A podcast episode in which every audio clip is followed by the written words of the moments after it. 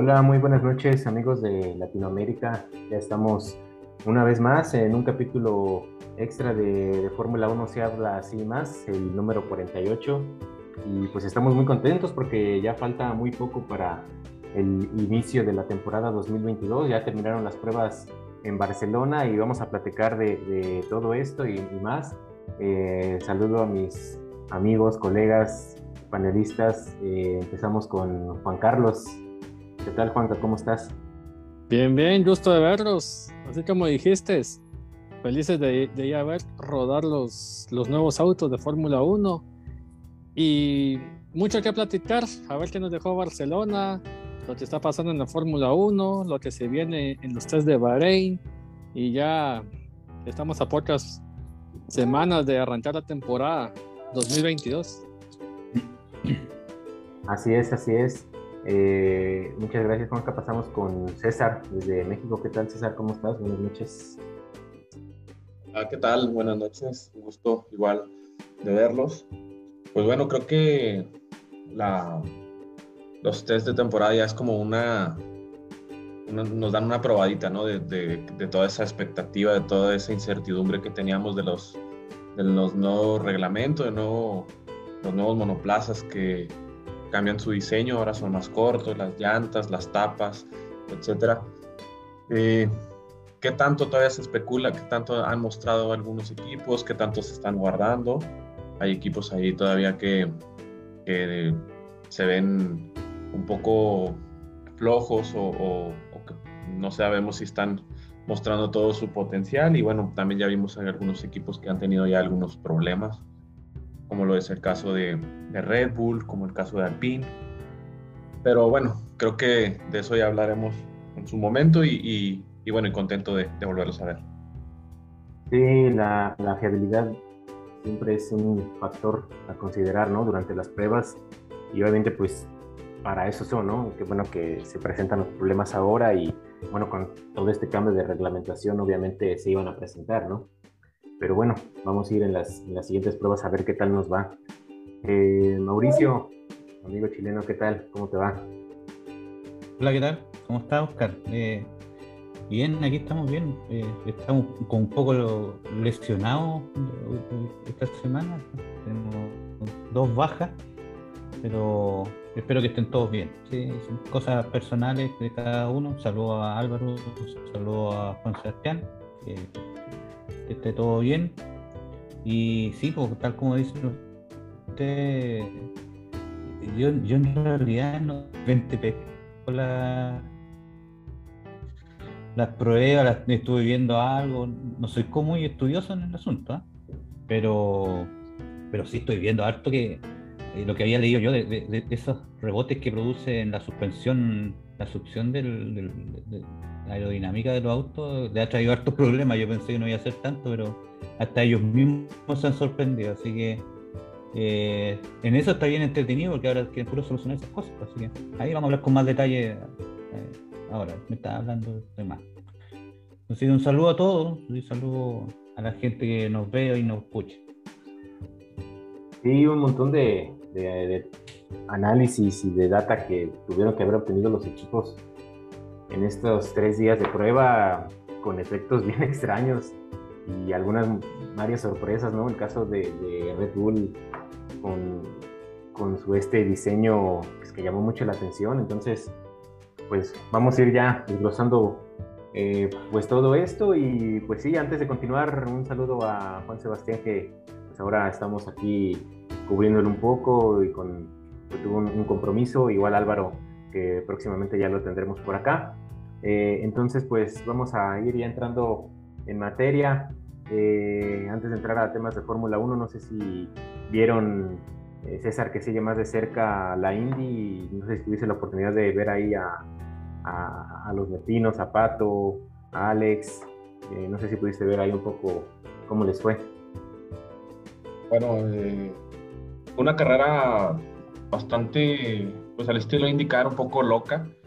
Este, el Pato salió 16 y había tenido buenos, buen, buen ritmo de, carrera. Había estado eh, junto con Scott Dixon dentro de los primeros lugares.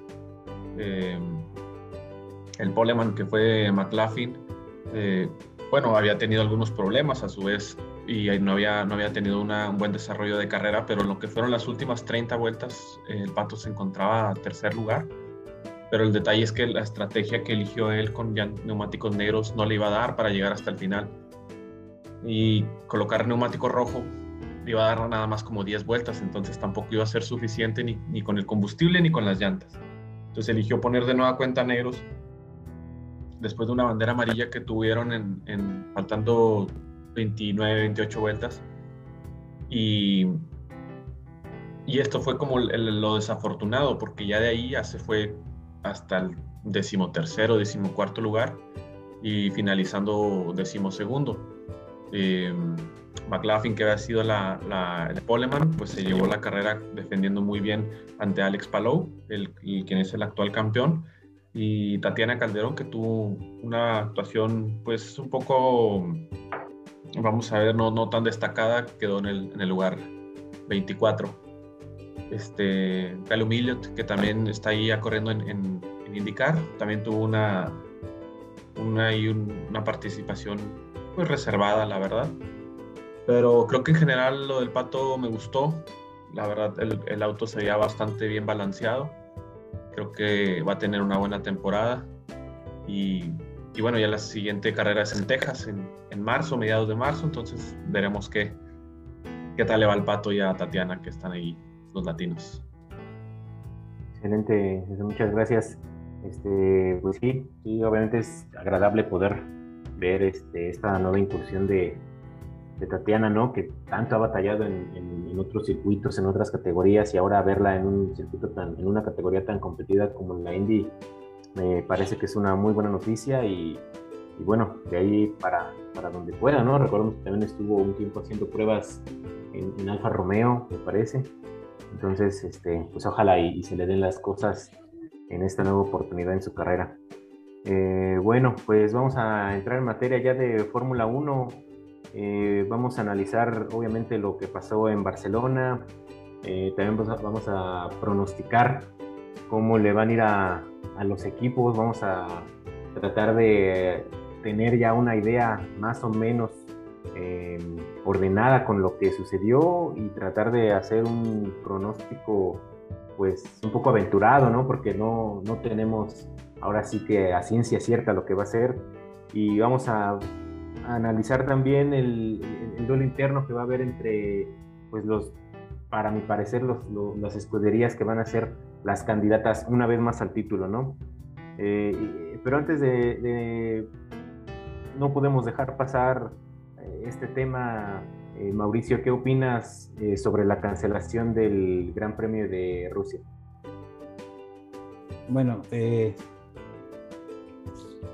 sin duda el conflicto que está, sufriendo Rusia, Ucrania, ha traído, eh, o sea, ya eh, ahora como es el mundo, uno, uno ve todo así en, casi eh, en vivo y en directo, y por la gente normal tal como uno, ni siquiera por periodista, entonces es un poco impactante ver cómo de, un día para otro una, una vida normal pasa a ser un conflicto bélico en el cual te ataca. Entonces, todo el mundo del deporte está siendo un poco causa común con, el hecho de que, eh, con el conflicto. Entonces, eh, una de las primeras cosas que se hizo en la Fórmula 1 al menos es que Haas eh, sacó el auspiciador ruso que, es parte del, auspicio que tiene el papá Mazepin y a su vez también como consecuencia de eso,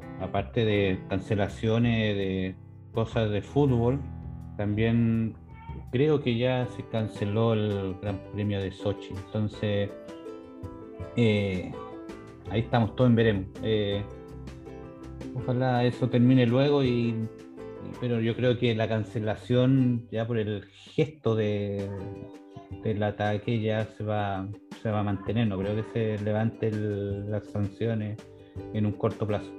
Eso es lo que veo yo eh, y es lo que sé.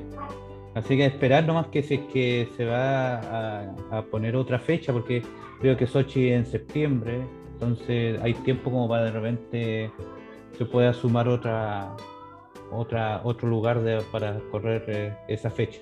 Eso es lo único que se tanto. Sí, gracias, eh, Mauricio. Definitivamente, pues desde nuestro punto de vista no podemos opinar mucho de una situación ajena, pero pues sí, eh, lo que tiene que ver con el Gran Premio de Rusia, que por cierto la temporada pasada a mí me pareció una carrera bastante interesante, creo que a sorpresa de todos nadie esperaba que fuera tan tan importante para la determinación del campeonato y, así así sucedió. Este, César, ¿tú qué circuito crees que podría suplir a Rusia para, para esa fecha?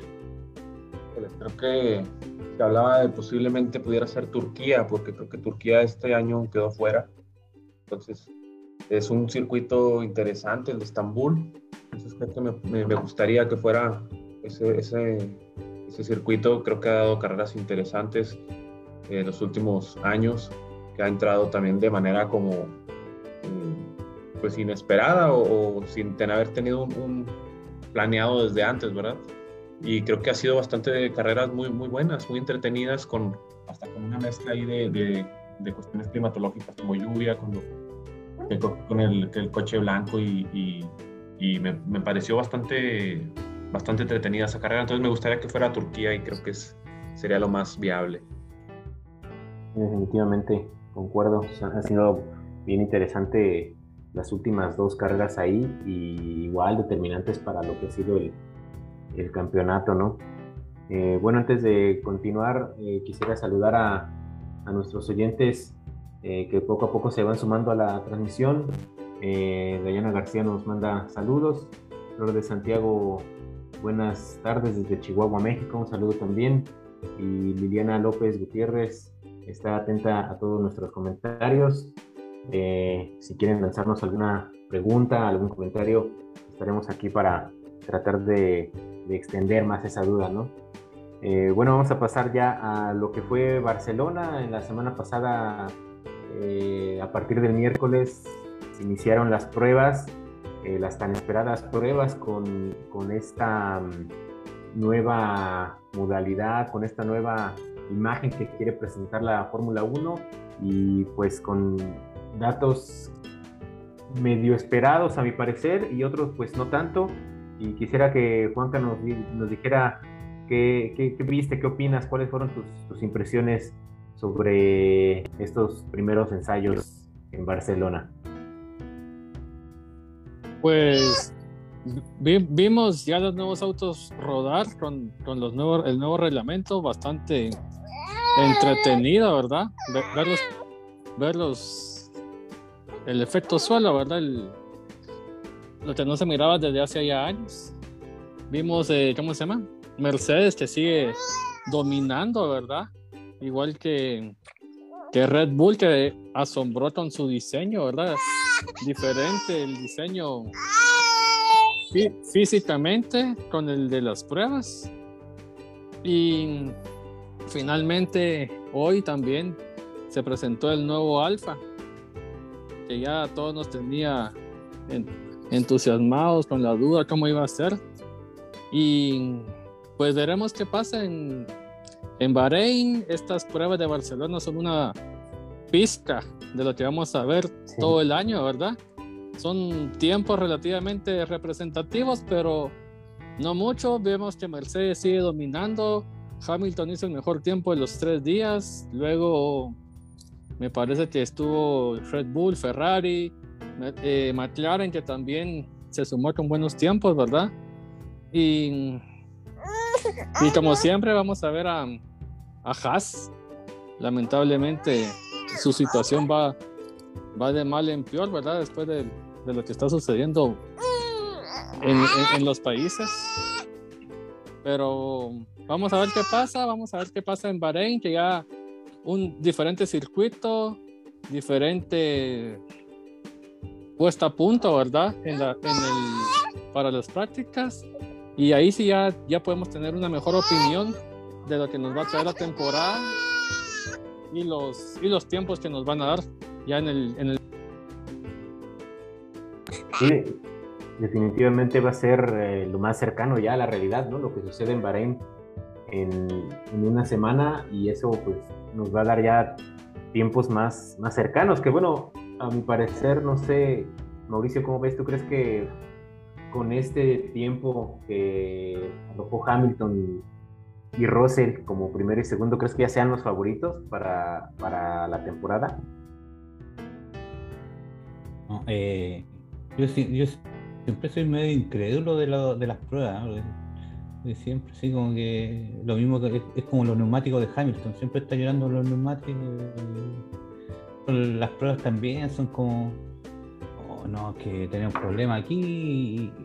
Y, hay mucho, o sea, de hecho, está todo, son tal como dicen las que son pruebas, eh, están recién haciendo el análisis de la diferencia entre los simuladores computacionales y la realidad. Entonces, yo creo que, por ejemplo, lo que hablábamos de, esos saltos que pegan los autos, yo creo que en los simuladores no, lo, vieron venir y era tan molesto para los pilotos. Hay, hay varios que creo que Norris y unos dos, tres más reclamaron de que se saltaba mucho en el auto, entonces van a haber muchas correcciones, sin duda. A Leclerc se le vio, se le vio muy como hasta sí, yo vi, parecía. Yo, yo, vi un video de frente del auto y venía así como cuando uno anda en, los, microbuses, saltando ahí, ¿verdad? Entonces, eh, yo creo que van a haber muchos cambios. O sea, por ejemplo, el auto del Red Bull tenía una cantidad de, de cambio aerodinámico ahí en la parte de las tomas de aire que, fueron como radicales. Y, por eso yo creo que están probando todo ahora para, ver qué es lo que va a pasar eh, más adelante. Pero no para mí nunca, ningún año, las, las, pruebas han sido como el, ah, ya, Mercedes ya está segura. No, no, falta mucho todavía. Hay muchas correcciones y mucho que mejorar, creo yo porque está todo nuevo, el, tamaño de los neumáticos, el efecto suelo, el tipo de alerón trasero, las medidas, entonces hay mucho que, corregir aún, así que no me quiero adelantar. Lo único que vi es que Ferrari estaban bien, pero no, no, me quiero, no me quiero tentar. Hay que tener cuidado y mucho ojo, porque dicen que Red Bull, con su diseño del difusor trasero, que no se repita lo del 2009 de Brown GP, con el doble difusor, que es un, es un tema gris, ¿va? No es blanco ni es negro, sino es ni aquí ni allá. Solo hay que tener cuidado con, con Red Bull, que siempre Adrian Newey diseña muy bien los autos. Y siempre sale con sorpresas. Yo vi unas imágenes en, al final del día 3 donde le llegaron piezas eh, nuevas, incluso un piso nuevo a Red Bull. Ya no pude ver si los resultados de, esa última prueba pero me parece que en cuestión de diseño, como bien dice Juan Cadre, va, va a sorprendernos en Bahrein y, pues esperemos que, que se cierre un poco más la batalla, ¿no? ¿Tú cómo ves, César, ese, ese duelo ahí directo con Mercedes? La verdad es que creo que ahí es un duelo bastante interesante en cuestión motor aerodinámica. Es un, un contrapunteo ahí bastante interesante que, bueno, creo que los que seguimos la, Fórmula 1 de un tiempo acá, no necesita ser un gran conocedor de la historia ni nada para saber quién es Adrian Newey y lo que puede hacer, ¿verdad? Con, con los, los, coches, los, los, vehículos. La verdad es que él, él coincido totalmente y con, con, Hugo también que nos está escribiendo, coincido totalmente que creo que los tiempos reales van a llegar en Bahrein y al final creo que también eh, los monoplazas finales van a llegar en, en, Bahrein. Bueno, tienen que llegar los, los, finales, ¿verdad? Pero a lo que voy es de que, porque todo está aquí, creo que es como un Frankenstein, ¿no? O sea, probando todo lo, lo posible, este, inclusive digamos en, en, los mismos compañeros de equipo que traían monoplazas distintos, o sea, unos probando una cosa, otros probando otra configuración. Y también este, se habla, por ejemplo, de que Alpine Alpine utilizó un mapa de motor mucho más agresivo y no utilizaba el DRS y aún así tenía tiempos medianamente competitivos. Entonces, al final del día creo que vamos a estar, em, vamos a ver hasta Bahrein lo que realmente las cartas abiertas de todos los, de todos los equipos. Pero sí, eh, estoy de acuerdo también con lo que comenta Mauricio, con esa, esa problemática que creo que nadie, y creo que Matías Binotto, el, quien es director de, de Ferrari, eh, lo, lo, mencionó, dice, eh, era un, fue un problema que ni en simulador ni en túnel de viento pudimos detectar. Entonces, es el, el, el, el purposing que le llaman o el marsopeo y que trae a su vez el otro problema que es el, el bottoming, creo que le llaman, que es este cola de fondo que le llaman, que a la vez como cabecea, como van tan bajo los coches precisamente por el efecto suelo, hace que el chasis pegue en el, en el piso y eso lo va dañando. Entonces decía Matea Binotto, bueno, lo, lo, más sencillo, o sea, no es em, el problema, o sea, quitar ese, el, que no suceda eso, el marsupeo. Lo que lo verdaderamente difícil es que el auto siga siendo, o siga teniendo la misma performance que tiene con, con ese problema. Es decir, encontrar una solución y que siga siendo competitivo el coche, eso es lo verdaderamente difícil. Entonces creo que va a ser un buen reto para todos los equipos eh, de, esa situación que creo que nadie, nadie la veía venir y creo que va a ser un, un, inicio de temporada bastante interesante. Y más por los equipos de, creo que de media tabla, que tanto se pueden acercar a los, a los punteros. Sí, porque pues tú habías diseñado algo, ¿no? Tenías en mente y una estructura, un plan, y cuando algo te lo cambia, pues muchas cosas se te pueden venir abajo, entonces pues va a ser un, gran reto y esperemos que, eso, como bien dices, sea un, un, aliciente para los equipos de media parrilla que van a poder pues ver esa área de oportunidad de ahí agarrarse y poder eh, cerrar un poco más la competencia, ¿no? Yo creo que, que va a ser em, eh, algo que, que, de alguna manera va a ser hasta benéfico para la competencia, entonces esperemos que es lo que nos, nos presentan para Bahrein. Y bueno, pues ya viendo ¿Puedo, hacer un, sí, adelante, aparte? Por ejemplo, no sé si se dieron cuenta en la parte de donde están las tomas de, aire de los costados, ¿cierto? Y, viene la parte que, llega al motor, ¿cierto? De los autos. ¿Se dieron cuenta que, ninguno tiene una forma similar al otro? Por ejemplo, Mercedes era mucho más angosto, Ferrari era, era con unas tomas así como a los lados, eh, Red Bull era cuadrado, entonces esos pequeños, o sea, este cambio reglamentario lo que trajo es que cada uno en su mente vio una solución distinta a la, problemática de la aerodinámica. Entonces, sin duda, aquí un error de forma de, este tipo eh, va a hacer que el que le acierte, lo que dije yo hace mucho tiempo, el que le acierte va a sacar una ventaja y, el que le erró en la solución va a tener que empezar a, trabajar en eso y no le va a tomar una carrera ni dos, tal vez unas cuatro carreras, solucionar ese, tipo de problemas. De que ya con el hecho de que las formas son tan variadas entre, entre escuderías, yo creo que en la primera carrera van a haber unos que van a estar muy rápido y otros que se van a quedar atrás. Es mi, eh, mi corazonada que, que, veo yo, pero, pero es bonito ver que que a diferencia de otros años los autos son tan distintos. eso es una, cuestión media estética, media como de diseño, cuestiones que se me ocurren a mí fijarme, pero es, muy bonito ver los autos tan distintos. Hablando de, de, diseño, Alfa Romeo creo que fue el único auto que presentó dos entradas de aire arriba del piloto. De ahí todos tienen una. Sí, la, yo creo que tomándose del hecho de que el, el, ¿cómo se llama? El halo tiene una cosa central ahí que tal vez le corta un poco el viento. Tal vez por ahí puede ser que le hicieron también una división en la toma de aire. Van a empezar, eh, esto da pie a estos juegos de espionaje. Eh, no recuerdo en qué temporadas se suscitó mucho esto por ahí del 2006, 2007 me parece, donde el espionaje de diseño era este, muy criticado y lo veían mucho, entonces yo creo que el que le atine, como dice Mauricio, este, va a tener que protegerse muy bien porque los demás van a estar ahí bien, bien atentos a ver qué le pueden robar.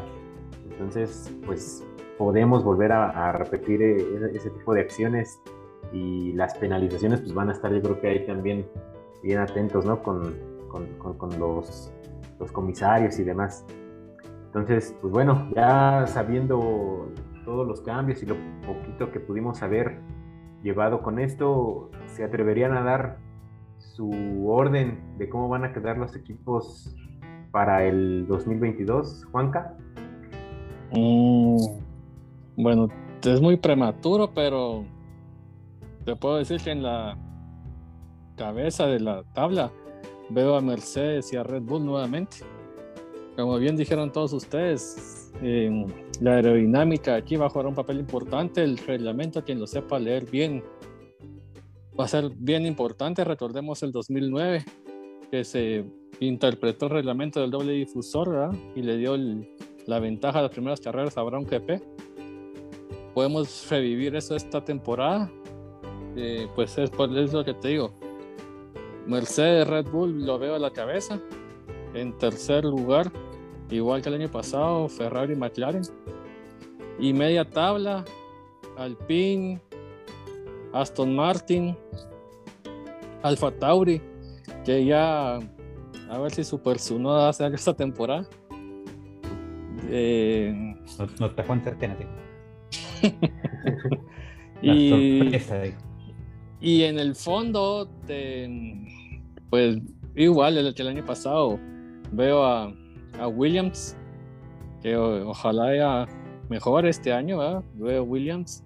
De ahí, penúltimo lugar, Alfa Romeo con Botas y Su, Y en el fondo, ¿verdad? Lamentablemente, por lo que está pasando y sin patrocinadores fuertes, ¿verdad? Sin mucho capital de trabajo, el equipo Haas.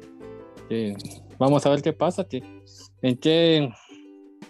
A ver si corre Mazepin, ¿va? A ver qué pasa esta semana o la otra, ¿va? Si no es que corre Pietro Fittipaldi en su lugar. Sí, lamentablemente, como dijimos al inicio del programa, todo la, el deporte ruso, pues, consecuencia de esta situación, y pues sí, Mazepin que de entrada, como sabemos desde la hace dos años, eh, todo el deporte ruso está castigado, no puede correr bajo su bandera y pues esto es una piedra más, ¿no? Eh, eh, ante este piloto, pues que desde que su llegada a Fórmula 1 llegó con el pie izquierdo, entonces esperemos a ver cómo se resuelve. Y pues no, no cambiaste nada, Juanca, todos tu, excepto Ferrari y McLaren, nada más ahí le switchaste, pero ahí en fuera prácticamente dejaste todo como como la temporada pasada. Vamos a ver si, si Mauricio se arregla un poquito más. ¿Tú cómo los ves, Mau? Yo, yo, yo quiero que Ferrari quede más. No, pues ya, ya. Me arriesgué a decir que ya son campeones. yo, yo también. Ah, bueno, pero ¿cómo es la cuestión? no, yo, yo creo que entre primero y segundo Ferrari este año trabajó dos años netamente en este auto, así que yo creo que por ahí va el asunto. Eh, eh, hay que mencionar el, lo de Alpine, que no le fue muy bien en las prácticas. Se, tuvo problemas con, con, ¿cómo se con el motor, creo que también tuvo problemas con la caja. Así que ojo con eso, porque Alpine eh, desde que era Renault está siempre en alza y ahora como que ha tenido unos problemas técnicos ahí. Ok, entonces, pues de ahí hacia adelante, ¿no? Eh, por ejemplo, ¿cómo, ¿cómo, visualizas el duelo entre, entre Mercedes y Red Bull? Yo creo que, eh, yo creo que Mercedes están, están heridos, están, están dolidos por todo lo que pasó el año pasado, entonces yo creo que, que ellos siempre reaccionan así. Eh, no sé si irán a ser campeones, pero sí van a tratar de sacar ventaja las primeras carreras eh, este año. Y, yo creo que Red Bull hizo mucho esfuerzo el año pasado para sacar, salir campeón, entonces tal vez están un poco desgastados en ese sentido. Es mi apreciación. Sí, sí, siempre el equipo que más esfuerza, ¿no? Eh, como una tendencia cuando logran su objetivo, viene un bajón, entonces Esperemos que no suceda tal así porque queremos ver esa, esa competencia eh, igual que la temporada pasada. Eh, tú, César, ¿cómo pondrías el orden de, las, de las escuderías para la temporada?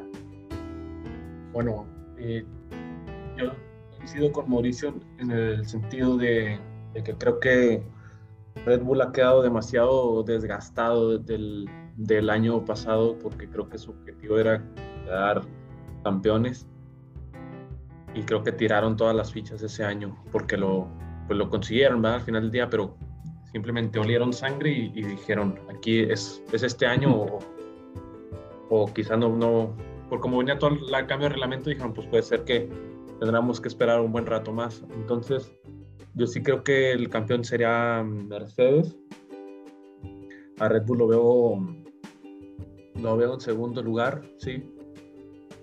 Me voy a decir que Ferrari, Ferrari va a estar en tercero.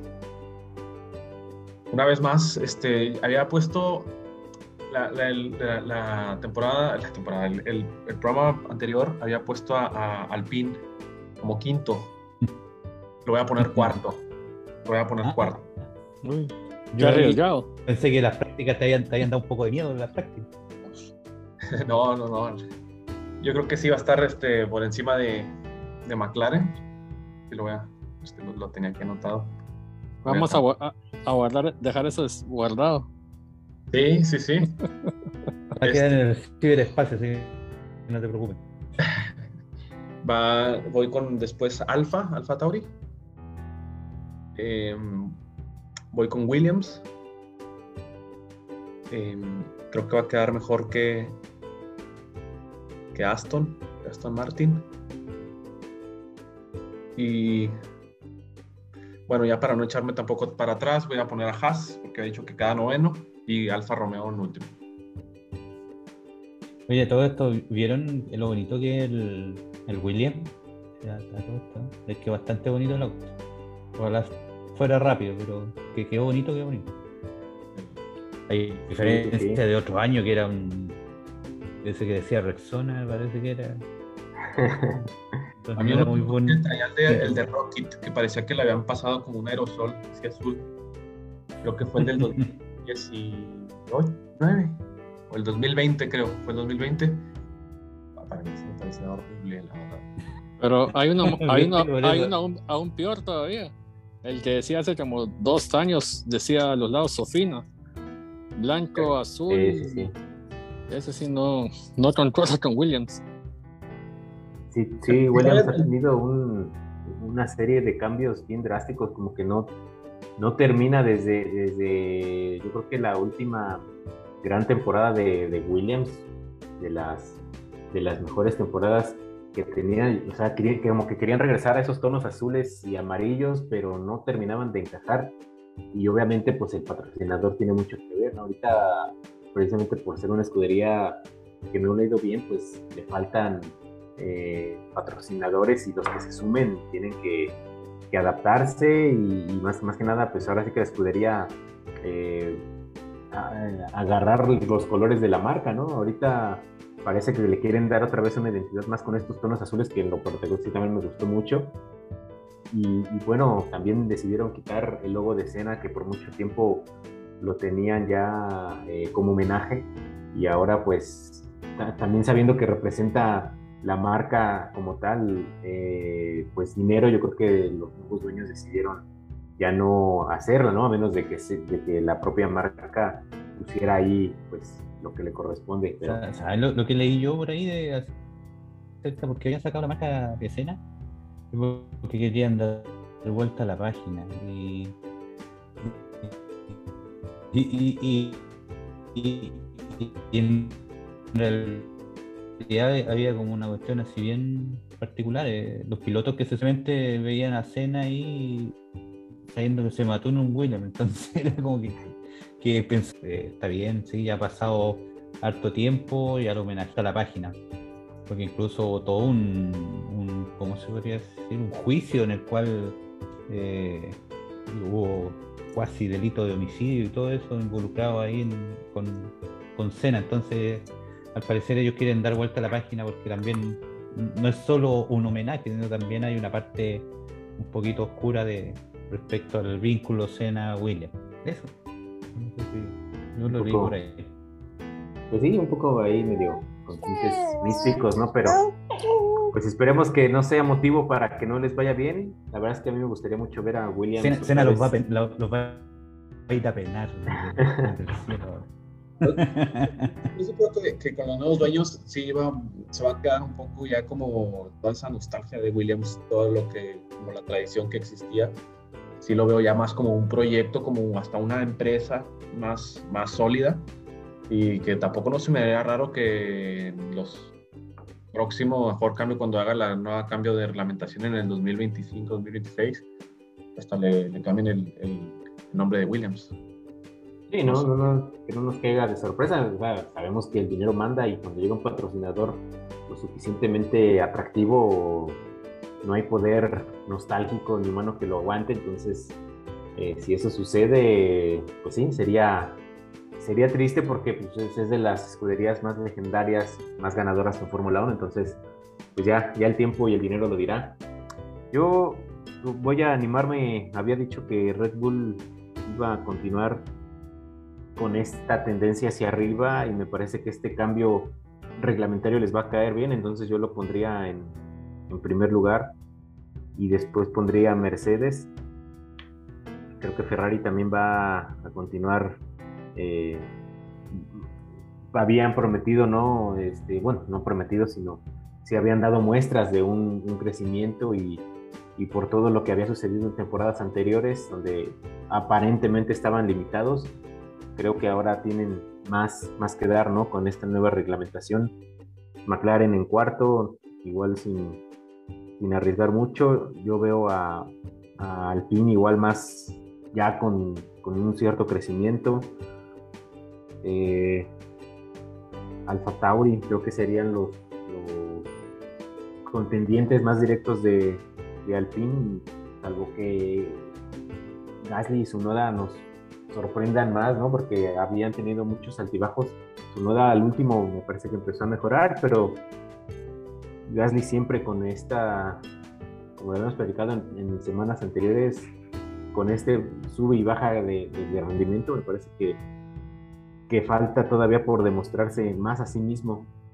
Eh, el temperamento lo está traicionando a a sin duda, está hablando más de lo que corre, entonces siempre que pasa eso, como que al final empieza uno a, hacerse zancadillo uno mismo y por estar pensando otras cuestiones en vez de estar demostrando en pista, es mi opinión. Sí, sí, sí. Y eso se nota, ¿no? Cuando alguien trae eh, problemas que estás focalizando hacia otro lado, empiezas a descuidar lo, lo principal. Al final yo no le cambiaría. También le pasa eso, ¿no? Sí, también, también. Y tuvo ahí muchos duelos, ¿no? Con, con, Checo, entonces eso, eso se, se, refleja inmediatamente en tus resultados. Yo al final no le muevo mucho, pongo Aston Martin séptimo, octavo Williams, noveno Alfa Romeo y décimo Haas. Entonces esperemos a ver qué tal nos va.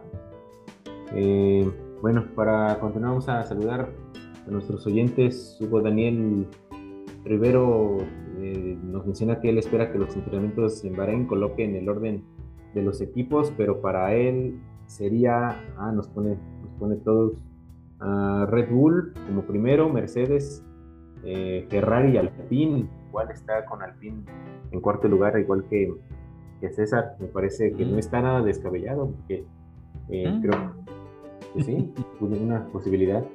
También Juan Sebastián nos está eh, escuchando, saludando. Un saludo, Juan Sebastián. Este, igual menciona que el, que el Alpine estuvo limitado sin DRS, entonces eso pudiera ser una aliciente. Pero también eh, Red Bull en su tiempo más rápido lo hizo con medios y Mercedes lo hizo con, con blandos, ¿no? Entonces eh, eso también nos da pauta a, más o menos tener una idea de, de, cómo van a estar para, para Bahrein. Eh, y pues sí, igual, por ejemplo, eso, eso, de, eso, eso de los neumáticos blandos, de medio, siempre me acuerdo que, el año pasado, al menos Mercedes, con los blandos no leía tan bien como con, con los intermedios. Los, medios le, hacían súper bien al Mercedes. Entonces, que esa es otra variable que va a haber este año también, porque puede ser que algunas escuderías eh, preparen los autos para neumáticos medios. Hay otra variable más que, como para tener en cuenta. Sí, el, diámetro de los neumáticos también, ¿no? O sea, habrá que, que analizar eso, qué tantos cambios van a sufrir eh, los neumáticos por este aumento en el diámetro de, las gomas, entonces pues va a ser igual otro parámetro bien importante a, considerar y esa estrategia va, a ser bien eh, pues de alta trascendencia porque pues en la temporada muchas muchas carreras se defendieron por, pura estrategia, ¿no? Entonces, eh, toda la data que puedan entregar los pilotos hacia, los, hacia las escuderías va a ser bien, bien importante. Eh, bueno, vamos a pasar ahora sí a, la mayoría dijo Mercedes Red Bull como, como los, las escuderías a vencer, entonces me gustaría ver, Juanca, ¿tú cómo ves el duelo en, en Red Bull eh, el duelo directo entre Checo y Verstappen, ¿será avasallador otra vez o, lo ves un poco más cerrado? Bueno, recordemos para qué está Checo ahí, para hacer campeón al equipo de constructores. El niño mimado es Max, entonces no creo que, que Checo le, le, doblegue a Max. Digamos, pienso que Max, eh, por ser el campeón vigente, va a ir por su doble campeonato, si es que, si es que lo logra. Y como siento que va a ser, que, Checo va a ser el papel de, de botas, de escudero. Entonces, eh, para mí, Mats, Mats va a ganar carreras y carreras. En Checo por ahí, una o dos, ya mejor adaptado a la escudería. Mejor adaptado a la escudería, mejor adaptado al equipo. Y pues yo, yo te, te digo, Checo, le apuesto que gana unas dos carreras en el año y Max va, Max va a ser por el bicampeonato. Entonces, ¿pondrías el duelo así 21 a 2, como lo, más o menos como lo que fue la temporada pasada? ¿Cuántas carreras son este año? Son 23, ¿no? Me parece. Pues te, te doy, el, te doy el número, un, ¿qué? 16-7. 16-7. Bueno, así como lo comentas, creo que sería ya más eh, una mejoría bastante para Checo, ¿no? Yo creo que este, eh, la temporada pasada sí se vio bien cargada la tendencia hacia, hacia Max, pero sí las condiciones pues ahora van a cambiar. Eh, ¿Tú cómo ves, este, César, este duelo entre Checo y Max? Híjole, bueno, eh, como creo que hasta mismo Checo lo, comentó, ese, ese, coche está pensado totalmente para, para Max. Creo que concuerdo de que ahorita la prioridad más que nada es darle a Max su segundo campeonato. Y de cierta forma, aunque no se diga abiertamente que Checo está ahí, o sea, que para ser escudero, sino que siempre se ha planteado que hay igualdad de condiciones, que cómo se vaya dando el campeonato, etcétera, pero sí pienso que Max otra vez estaría por encima de, Checo. Eh, me gustaría pensar que no, no tan avasallador, tan, tan, tan disparejo. Entonces, tomando en cuenta que son 23 carreras, yo lo pondría 18-5 eh, a favor de Max. Sí. yo también creo que, quedaría así, 18-5, pretendiendo ¿no? que, que Checo va a tener cierto crecimiento y ya una mejor adaptación pensando en esto que pues aporta mucho lo que pueda aportar para lo que fue el desarrollo de este nuevo monoplaza, creo que pudiera acercarse un poco más, ¿no? Pero desde las prácticas vimos, ¿no? las mejores eh, prestaciones se las van a dar a Max otra vez, ¿no? ¿Tú cómo ves esta situación, Mauricio? Yo lo veo tal cual como dijo César, 18-5 también me gustaría que fuera distinto, pero hay mucho interés comercial aquí. Es lo mismo que le pasa, como dijeron, a Botas con Hamilton. Eh, lamentablemente, aquí hay una cuestión que aunque, eh, Checo vende mucho mm, eh, marketing, ¿cierto? De polera y cosas así. Eh, no, creo que debe ser comparable a lo que esté mover Max. Y es netamente un negocio esta cuestión. Así que yo creo que van a prevalecer el, el hecho de favorecer a Max y que sea escudero eh, checo. Tendría que pasar algo muy extraño, así como que se, no se le dieran las condiciones a Max y como plan B eh, Red Bull dijera ya, entre perder un campeonato y eh, frente a Mercedes, apoyemos a, Checo frente a, a, que, no sé, le haya pasado algo a Max. Entonces, esa sería la única opción que veo yo por la cual Checo pudiera tener alguna ventaja de apoyo hacia él frente a, Max, pero naturalmente debería ser al revés. Pues sí, se le ve optimista. Yo vi un par de entrevistas a Checo, digo, todo políticamente correcto, sin cambiar el argumento, pero, pero se le ve optimista y eso pues igual le pudiera ayudar a mejorar, a, ser más competitivo y a tratar de, demostrar, ¿no? Como yo alguna vez lo dije, que, que sea, que sea ese, esa actitud, ese accionar por lo cual llegó a Red Bull, por lo cual lo, lo se fijaron en él, creo que eso le pudiera funcionar. Entonces, pues sí, la mayoría nos vamos a favor de Max, creo que todos en la misma tendencia. ¿Sabes lo que me gustaría a mí? Así como de esos, planes maquiavélicos. Eh, eh, yo recuerdo en una época que corría Michael Schumacher con Rubens Barrichello y que Barrichello le cedió el, puesto así groseramente a, Michael Schumacher.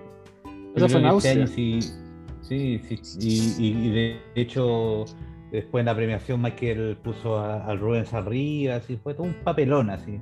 Yo creo que esa sería la, única forma en que Checo demostrara que, es tanto igual o más capaz que, que Max en, esta partida en cero que hay, porque este se hizo un borrón y cuenta nueva y que tuviera que hacer algo así.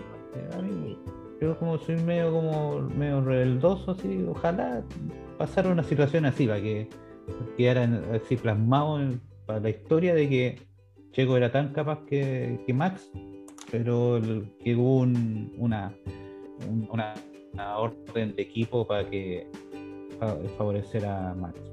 Ojalá pasara algo así, para que quedara así como Checo con la cuestión de que yo soy capaz. Ojalá pasara algo así. Y creo que la clave es en, en el inicio de temporada, porque si Max tiene un inicio de temporada bueno, van a decir, no, pues es que él es el que va hay que empujar porque es el que se está perfilando a.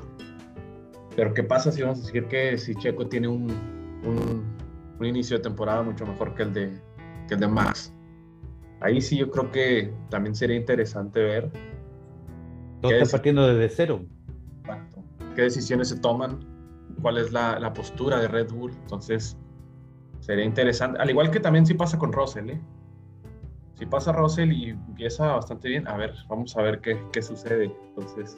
Aquí, aquí, tal como lo que estás diciendo tú, va a salir a relucir el talento frente a la adversidad de que hay, no hay una buena puesta a punto de los vehículos. Los talentos van a ser los que van a sobresalir.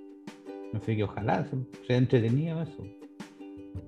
Sí. Y, a Russell se le ve, bueno, yo en lo personal lo veo con, con muchas ganas, con mucho ímpetu este, y ya que empezaste, César, con, con ese tema, ¿cómo ves ese duelo Hamilton-Russell? Uy, uy, uy, este, ese sí está bastante, bastante interesante, bastante, bastante bravo ahí, porque Russell, la verdad, a, título personal es un piloto que me, me, agrada bastante, creo que tiene bastante, tiene personalidad, tiene la velocidad, creo que lo demostró con el Williams, cuando Williams estaba en su punto creo que más bajo. Entonces, creo que de 23 carreras, bueno, lo voy a poner... híjole, va a ser muy complicado. Bueno, lo, voy a poner 14, 14-9 en favor de, de Hamilton. 14-9. Es decidista para analizarse. ¿eh? Yo también trataba de, de, buscar un buen argumento. Por lo que dije la semana pasada, me voy a inclinar hacia Russell, pero por una nada más. Voy a poner 12-11. Entonces, esperemos que, sobre todo porque ese duelo nos va a, dar una idea de, de a, a, qué sigue Hamilton, ¿no? Si, si aún está para superar la marca de los siete campeonatos mundiales o ya es otra generación la que viene empujando. Yo le apuesto más por eso. ¿No? Juanca, ¿tú cómo ves? Ay, Dios, son. Se me hace que va a pasar lo del 2007, que entre Alonso y Hamilton, ¿verdad? Entonces, eh... ay, Dios, lo veo muy parejo el duelo. Que te aconsejen ahí, traes tu, compañía que te aconseje. Yo, yo, le, yo le doy un 15-8 a favor de Hamilton, pero no, no descarto que pueda que pase lo del 2007, que ni uno ni otro se llevó el título, sino un tercero que nada que ver, que apareció ahí en el mapa. Pueda que suceda, uno, uno nunca sabe. Que, que se pelee Russell y Hamilton y Matt sea bicampeón. Sí, sí, sí, sí, pudiera ser un, un escenario así. Eh, Mauricio, ¿tú, ¿tú qué opinas? ¿Cómo les irá? Mira, yo creo que lo que decíamos recién, es que Russell tiene una capacidad de adaptarse impresionante, o sea, creo que en la mañana se subió un auto y, está terminando segundo en la tarde, hace una cuestión. Entonces, eh, aquí está claro que el inicio de las, no sé, yo digo, las seis primeras carreras son fundamentales para definir quién es el que el que va a llevar el, el estandarte de la escudería. Entonces, hay dos opciones. Eh, o Russell hace como lo que pasó con eh, Ricciardo y Norris, ¿cierto? Que empezó a hacer eh, ver un poco lento a su compañero. O simplemente Hamilton es un fuera de serie. Por eso, aquí estamos, yo creo que dentro de la escudería, eh, aparte de Ferrari, que son muy parejos, Sainz y Leclerc, eh, yo creo que este año en, en, Mercedes estamos frente a dos tipos muy talentosos, entonces también yo diría que va a ser muy parejo y, y como le digo, el que, aquí el que se tropieza queda atrás, así mal, entonces eh, pero la lógica nos daría que Hamilton va, va a ser, como dijeron por ahí, un 16. Ah, ah, ah, 16 8, ¿cuánto no? 16. 16 7. Ese mismo. Hoy día no estoy muy matemático, yo sé que soy, topógrafo. ¿ah? Mire, ¿cómo, cómo me, quedan las construcciones a mí? Oye, entonces, eh, yo creo que el inicio va a definir todo eso, pero vuelvo a decir, la parte comercial dice que debería ser Hamilton el que el número uno de la escudería. Sí, sí, sí, una vez más sale a relucir esto. Que metemos 16-7 a favor de, de, Hamilton. Yo fui el único que me inclino más por Russell, pero por una cuestión más de, de, de de lo que me gustaría que pudiera suceder a lo que pues pueda ser la realidad, ¿no? Pero bueno, ahí está, ya nos comprometimos, esperemos que... Ah, sí, sí. oye, sí, por eso entonces yo pongo a Ferrari 23-0 ahí de ganar no, pues tú ya dijiste que Ferrari va a ser campeón.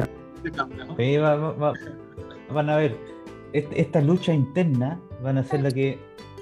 Eh, eh, es como lo... Hagamos un, un, si no me equivoco, ¿se acuerdan que Norris estaba Max Hamilton peleando ahí y Norris con puros segundos puestos ya pero detrásito porque entre ellos se iban quitando que chocaron uno con otro y tal vez esas pugnas entre, entre los los Mercedes y los y los y los Red Bull hagan que un Ferrari esté calladito ahí llegando segundo, llegando tercero es lo que te dije que pasó en el, dos, en el 2007, pe pelea entre Hamilton y Alonso y un tercero ¿ah? quedó campeón.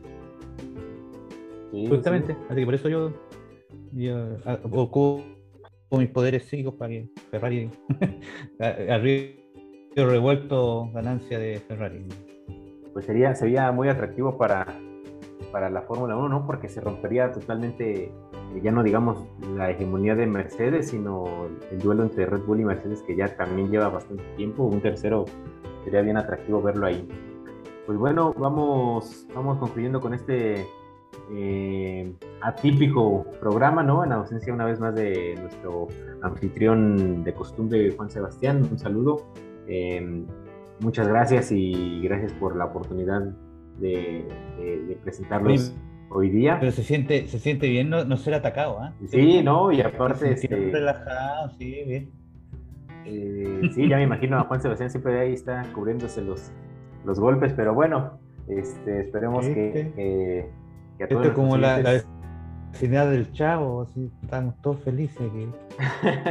sí, me, siento que, hoy día no, no, había, no había prueba no hay examen, porque todas las veces yo digo algo así y, de repente como que el, profe, el profe me, me, reparte así, no, pero es que usted se está equivocando por esto. Oh. Este, este, ha sido un, programa más, sin evaluación. Más tranquilita, más tranquilita, pero bueno. Oh. Son este, bromas, sí.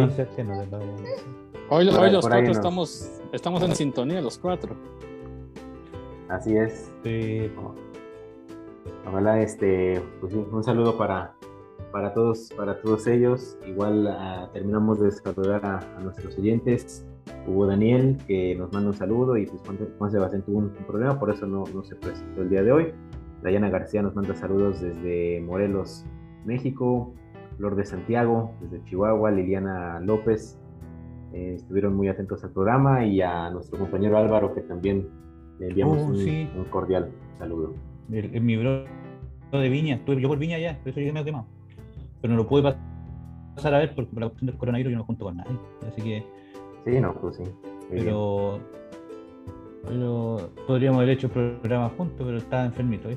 Pero bueno, un saludo para sí, Un saludo para él, que se recupere muy, muy, muy pronto. Pues bueno, no sé, Mauricio, si tengas por ahí el vehículo ah, que cerramos el, de hoy. El show. Yo, ya ahora como que, como que ya me mentalicé de que Ferrari iba a hacer algo bueno este año y, aprovechando también el efecto suelo. Sí, andas muy ferrarista. ¿El de Lauda? Eh, no, justo el de Carlos Reutemann, el argentino. Este es el, Ferrari 312 T3 del año 78. En la época del apogeo del efecto suelo, cuando eran puro efecto suelo. Así que. ¿Con ese quedó campeón Lauda? Creo que sí. Carlos Reutemann fue, subcampeón varias veces, no alcanzó a ser campeón nunca en la Argentina. Así que lo pongo en mi, lista de los no campeones, como, puse a Villeneuve el otro día, la otra vez. Ahora pongo a Carlos Reutemann para que. Y a Sterling Moss. Los no campeones. la controversia ahí de, de nuestros pilotos. Así que este es el auto de hoy. Está muy, muy, bonito. Pues muchas gracias, muchas gracias Mauricio. Eh, eh, y pues eh, esperemos que la próxima semana continúen otra vez sintonizándonos. nos vamos despidiendo, César, desde, desde México. Buenas noches. Buenas noches a todos, que espero que estén muy bien. La he pasado bastante, bastante bien. Y pueden mandarle un saludo a, a Juan Sebastián, que pues, pues que no esté esperando decir tanta barbaridad, ahora es para que vea un programa con, con algo, con armonía, con, con, ya con algo. Un programa mesurado. Que, que, que, fluya bien. Igualmente Álvaro, que, que bueno, es una pieza fundamental acá y esperamos que esté muy pronto con nosotros nuevamente. Y bueno, igualmente a ustedes mandarles un saludo y también recordar que estamos en Spotify y estamos en, en Apple. Eh, en Apple, en Apple Podcast. Podcast, si no me acordaba la palabra, este, donde nos pueden también escuchar. Y bueno, nos, nos, vemos la siguiente, el siguiente fin de semana para pues seguir platicando y es ya que ya falta menos, tres semanas nada más. Así es, así es. Muchas gracias Juan Carlos. Igual, buenas noches en Guatemala. Igual, igual, gracias a todos, gusto de verlos saludos a Juan Sebastián. Hoy fue un programa bastante pacífico. y esperamos que cuando esté de regreso sea igual. Y ya estamos a pocas semanas de, arrancar la temporada, a ver qué, qué, equipo domina, quién no domina, y a ver qué nos traen los, los tests de Bahrein. Pues sí, ahí es donde vamos a empezar a vislumbrar ya un poquito más. Bueno, Mauricio, igual buenas noches Chile. Buenas noches, este ha sido un programa de unión entre países, ¿cierto?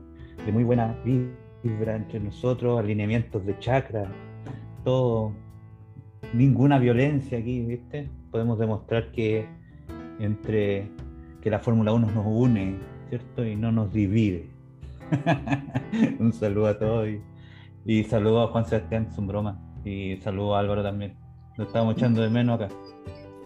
Guerra en Europa, paz en América. Así es, no, absolutamente. absolutamente aquí, aquí pura paz y, puro amor. Pues muchas gracias amigos, muchas gracias a todos por acompañarnos. Eh, a ti, Andrea Cardona, desde Bogotá, nos manda saludos también. Y pues nos esperemos ver y escuchar la siguiente semana. Ah, ya saben, aquí en su programa de Fórmula 1 se habla así más. Y también, como dice César, nos, nos pueden escuchar a través del podcast en Spotify y en Apple Podcast, ya estamos también, y en nuestras redes sociales. Un saludo, buenas noches y nos vemos la siguiente semana. Noche. Nos vemos.